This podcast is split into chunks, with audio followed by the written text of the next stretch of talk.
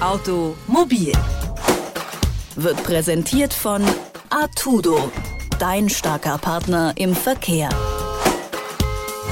Letztes Jahr um diese Zeit, da fing der erste Lockdown an. Im Sommer hatte sich ja dann einiges gelockert, dann kam der Winter und damit auch der zweite Lockdown. Ein Jahr, in dem alles runtergefahren wurde. Und ich rede hier nicht nur von der Wirtschaft, sondern auch von der Mobilität.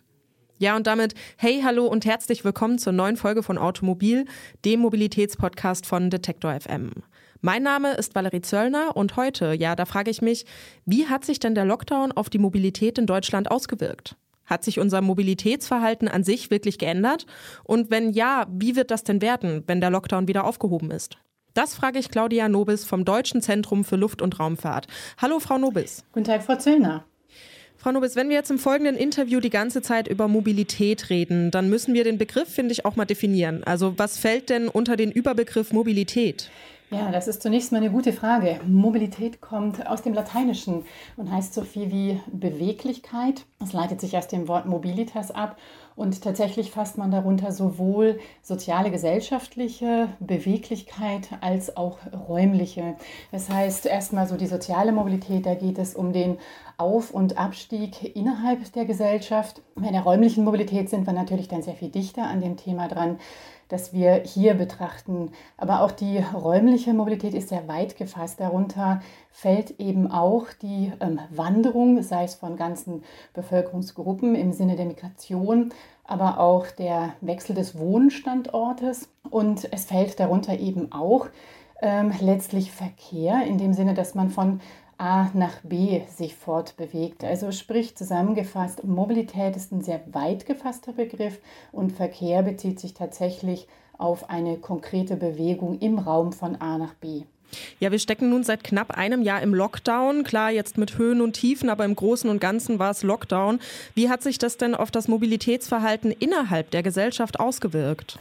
Das hat sich sehr, sehr massiv ausgewirkt. Also wenn wir bei der tatsächlichen Raumbewegung erstmal bleiben, sehen wir, dass das Verkehrsaufkommen sich sehr, sehr stark reduziert hat.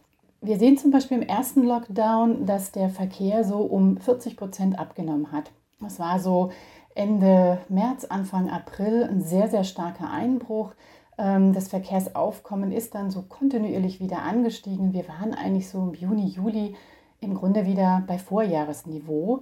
Im September sogar leicht drüber. Ich glaube, das ist schon fast so ein Indiz auch dafür, wie sich es längerfristig entwickeln kann, dass die Menschen eben doch auch nach so einer Phase des sich Zurückhaltens gerne wieder raus wollen und mehr tun möchten. Und wir sehen dann im weiteren Verlauf, dass der Lockdown Light im November den Verkehr erstmal ein bisschen weniger reduziert hat. Ähm, das ist so um 10 Prozent zurückgegangen. Wir haben dann mit den stärkeren Maßnahmen im Dezember wieder weitere Rückläufe gehabt. Zu Ende Dezember, so zwischen den Jahren, war es tatsächlich schon wieder bei minus 30 Prozent. Und aktuell, obwohl die Maßnahmen sich ja doch ähneln denen im Frühjahr, sehen wir, dass eher so einen 10 bis 15-prozentigen ähm, Rückgang wir aktuell verzeichnen können. Also Sprich, die Menschen gewöhnen sich auch ein ganzes Stück weit an die veränderte Situation. Man hat vielleicht nicht mehr so viel Angst, wie das noch ähm, im Frühjahr letzten Jahres der Fall war oder auch ähm, man sich da sehr unsicher war. Sprich, im Moment, obwohl ähnliche Bestimmungen teilweise herrschen, sehen wir einen etwas weniger starken Rückgang, als das im Frühjahr letzten Jahres war. Das Verkehrsaufkommen zeigt also wirklich eine massive Veränderung. Das heißt, es gibt schon einen ganz klaren Unterschied zwischen dem ersten und dem zweiten Lockdown, meinten Sie ja gerade. Ähm, woran genau könnte das denn liegen? Also kann man das festmachen, woran das liegt? Ähm, es hat tatsächlich so ein bisschen was mit, mit der Gewöhnung zu tun. Die Menschen setzen sich jetzt nicht neu mit dem Thema Corona auseinander. Sie haben es ein Stück weit in den Alltag integriert. Das Thema ist bekannter und dadurch sehen wir tatsächlich nicht mehr eine ganz so starke Veränderung, wie das im ersten Lockdown der Fall war. Ähm, aber eben das Verkehrsaufkommen ist nur eine Größe, die sich verändert hat. Wir sehen eben auch, dass die Mobilität, die übrig bleibt, anders stattfindet, als das im, ja, vor Corona der Fall war. Wir sehen, dass die, die individuellen Verkehrsmittel sehr, sehr stark an Bedeutung gewonnen haben. Die Menschen fahren mehr Auto, sie fahren aber auch mehr mit dem Fahrrad. ähm, diese individuell nutzbaren Verkehrsmittel, bei denen man anderen Menschen ein ganzes Stück weit aus dem Weg gehen kann, die haben sehr, sehr stark gewonnen. Dagegen hat aber der öffentliche Verkehr eben sehr stark an Bedeutung verloren. Also wir sehen auf dieser Ebene eine sehr, sehr starke Veränderung. Und letztlich ist die Zweckstruktur dahinter eben auch eine andere. Wir sehen, dass die Menschen im Homeoffice arbeiten vermehrt, dass ähm, Kinder im Homeschooling unterrichtet werden. Dadurch fallen große Teile der Wege, die normalerweise stattfinden, weg.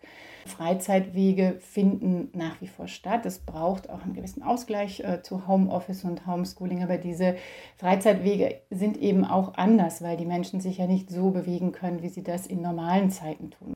Ja, wir haben jetzt schon über die Veränderungen gesprochen vom Mobilitätsverhalten. Jetzt werfen wir mal einen Blick in die Zukunft. Glauben Sie denn, dass das neu angeeignete Mobilitätsverhalten, würde ich es mal nennen, sich nach dem Lockdown auch noch weiterziehen wird oder gehen wir dann eher zum früheren Mobilitätsverhalten wieder zurück? Das ist tatsächlich eine Frage, mit der sich viele gerade sehr, sehr intensiv beschäftigen. Und ich glaube, da muss man nochmal sehr genau gucken, wie das Mobilitätsverhalten von Menschen zustande kommt. Erstmal ist das Mobilitätsverhalten durch Routinen geprägt. Wir entscheiden nicht jeden Tag neu, ob wir das eine oder das andere Verkehrsmittel nutzen. Wir haben ein bestimmtes Verkehrsmittelset. Bei den einen Menschen sind das viele verschiedene, zwischen denen sie dann letztlich wählen oder auf denen sie ihre Routinen aufbauen. Andere haben nur ein Verkehrsmittel. Und das Prinzip dabei ist eigentlich, dass diese Routinen den Lebensalltag entlasten sollen. Man möchte sich nicht jeden Tag über ganz, ganz viele verschiedene Dinge Gedanken machen. Dementsprechend findet dieses Verhalten eigentlich ganz automatisch statt, ohne dass wir darüber nachdenken. Jetzt haben wir durch die Pandemie die Situation, dass wir von heute auf morgen in eine komplett andere Situation ähm, verfrachtet worden sind. Das ist so eine Art großes Reallabor, eine Art großes Verhaltensexperiment, das ähm, man sich in der Form anderweitig wahrscheinlich gar nicht getraut hätte aufzustellen. Und die Menschen waren nun gezwungen, ihr Verhalten anzupassen. Und zwar auf, in einer sehr, sehr kurzen Zeit. Und es ist so, wenn diese Pandemie tatsächlich nur eine sehr kurze Phase das Leben der Menschen verändert hätte, dann wären wir recht schnell wieder in ganz normales Leben, das es davor gab, zurückgekehrt.